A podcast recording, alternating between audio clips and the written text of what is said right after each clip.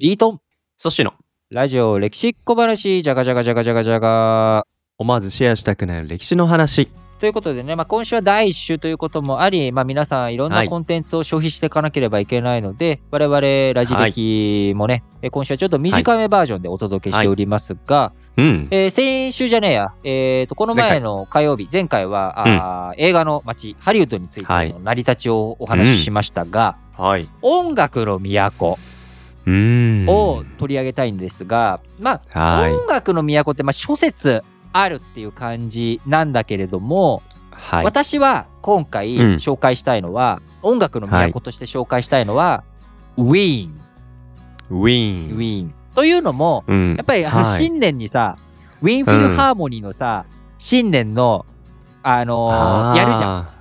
ん。あれの印象も強かった。この、今日さっき見たばっかで、うんうんうんうんあの、はいはい。見たばっかで、それの印象も強いし、やっぱりなんか音楽の都って言った時に、まあ、うん。モーツァルト、ベートーベンもあはって、やっぱウィい。あーンっりますよ。ていう印象あると思うわ。ありますね。うん。ところが、ところが？ところがね、まあ、皆さんもなんとなくうんウィーン、今ウィーンフィルハーモニーとかもそうだと。うーん。あ、のウィーンっていうイメージね、確かにウィーンが音楽のおベートーベン、えーうんモーツァルト、あウィーンと言ったらみたいな感じあるけれども、ありますよ。フォルテッシモ、フォルテッシモ？ピアニッシモ、あ？イタリアですか？およくわかったね、よくわかったね。うん。何？今、フォルテッシモとピアニッシモの、その、まあ音楽の授業とかでもやるじゃん。強く、やりますね。優しく。うん。その、音符の記号というか、音楽うの、ん。実はそのはい表現に使っている言語って、イタリアなんだよね。で、確かに、あのーオペラとかもさ、イタリア語のオペラ多いじゃん。そうですね。うん。だから音楽って、ま、もともとうんローマとかルネッサンスとかの流れで、うんそっちの方が強かったけど、はい。ウィーンとかドイツ語圏だよな、まあ、ハプスブルク系。えー、そうですね。うん。なんだこのおもちろんローマがローマはなんか永遠の都みたいなさなんか音楽だけじゃなくて、やっぱりそのルネッサンスしかり全てみたいな感じがあるんだけど、うん。なぜはい。我々はねもしかしたらリスナーの方はいやそんなウィーンが音楽の都なんて俺は認めねえっていう方もいらっしゃるかもしれないんですけど、うん。まあなんとか、はい。なんとか過半数うウィーン音楽の都、まあちょっとモヤモヤあるけど、あえて異論はし、挟まないっていう人も入れて過半数いけると思うわけ、はい。消極的賛成も入れてね。まあまあまあ、まあ他はあるとはいえ音楽の都ウィーンっていうこのイメージは割と多くの方持ってるのは間違いないと思いますよ。まあそれはうん。一つはさっき言ったやっぱベートーベンモーツァルト。またハプスブルク家っていう、まあオーストリアのみならずやっぱりヨーロッパにおける非常に強い帝国19世紀20世紀まで残った、えーうん。すごく長くね続いた王朝の都だったというところ、うん。まあ、こういうのもあるんだけれどもなぜ我々ははい。こうウィーンに対してそう思うのかということについて、確かに。まあ、。ちょっといろいろとね、うん。僕も調べてみて仮説とかね、えー考えてみたんだけれども、やっぱり、まあ、一つははハプスブルク家の意向のもと、えー音楽というもの、これがまあ多民族の統合とか統一を考えていく上で非常に文化の力が強く。で、うんうん。しかも音楽、え絵画ってさあんまり見せづらいはい。俺もその、うん。美術館とかね美術展とか好きで行くけどさ結構見るのに時間かかるじゃん。で、ね。音楽も今はさ、まあ、Spotify で流したりとか、うんもう簡単にあっという間に広げられるけど昔はもっと大変だったけど でもさ、うん。うん。はい。ウィーンのさ音楽堂なんて言うんだっけ？ちょっと待ってちょっとう待ってね、ん。えっ、とウィーン国立オペラ座とかさここはあこれはあはあ1869年に完成したそうなんだけど。客席数2324席あるわけなるほど。じゃあ一気にそれぐらいの人数をい届くし、はい。はい、2000人一気に絵を見るってちょっと難しいですよね。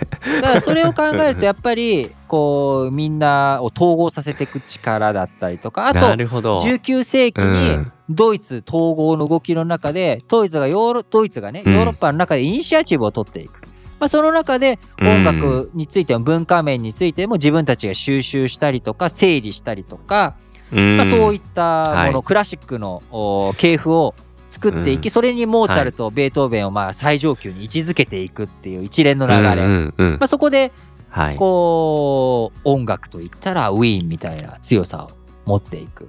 そしてもう一個うん。結構大きいなって個人的に思っているのは、やっぱカトリックの影響力が強いというのはあると思っていてはあ。やっぱあのーうんうん。まあ、キリスト教カトリックに限らずミサって荘厳にやるんだけれども、やっぱうん、そのうんプロテスタントはまとまりがカトリックとしよりは弱いしカトリックのその儀式をプロテスタントはやっぱ一部否定していくっていうところで発展していったっていう面もあるから、そっかそっかそそっか。このカトリックの守護者としてのハブスブルク家。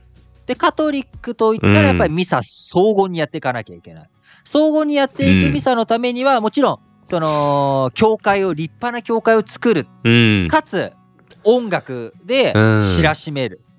っていう、まあ、こういうあの教会の中にパイプオルガンがれそれ。まあもうこだまするようなそういう雰囲気ね。ああまあ、そううんいったことも全部合わさって、うこう、うん。ウィーン音楽の都としてのお骨格ができ、まあ、その後ハプスブルクが滅んだ後も、まあ、あのウィーンフィルハーモニーとか、あーウィーンのね交響団とか含めてやっぱ音楽の都としての地位を維持し続けているというものはあるのかな。うんはいただまあ今音楽の都としてずっと言ってきてるけれども、まあ、あくまでもクラシックうん。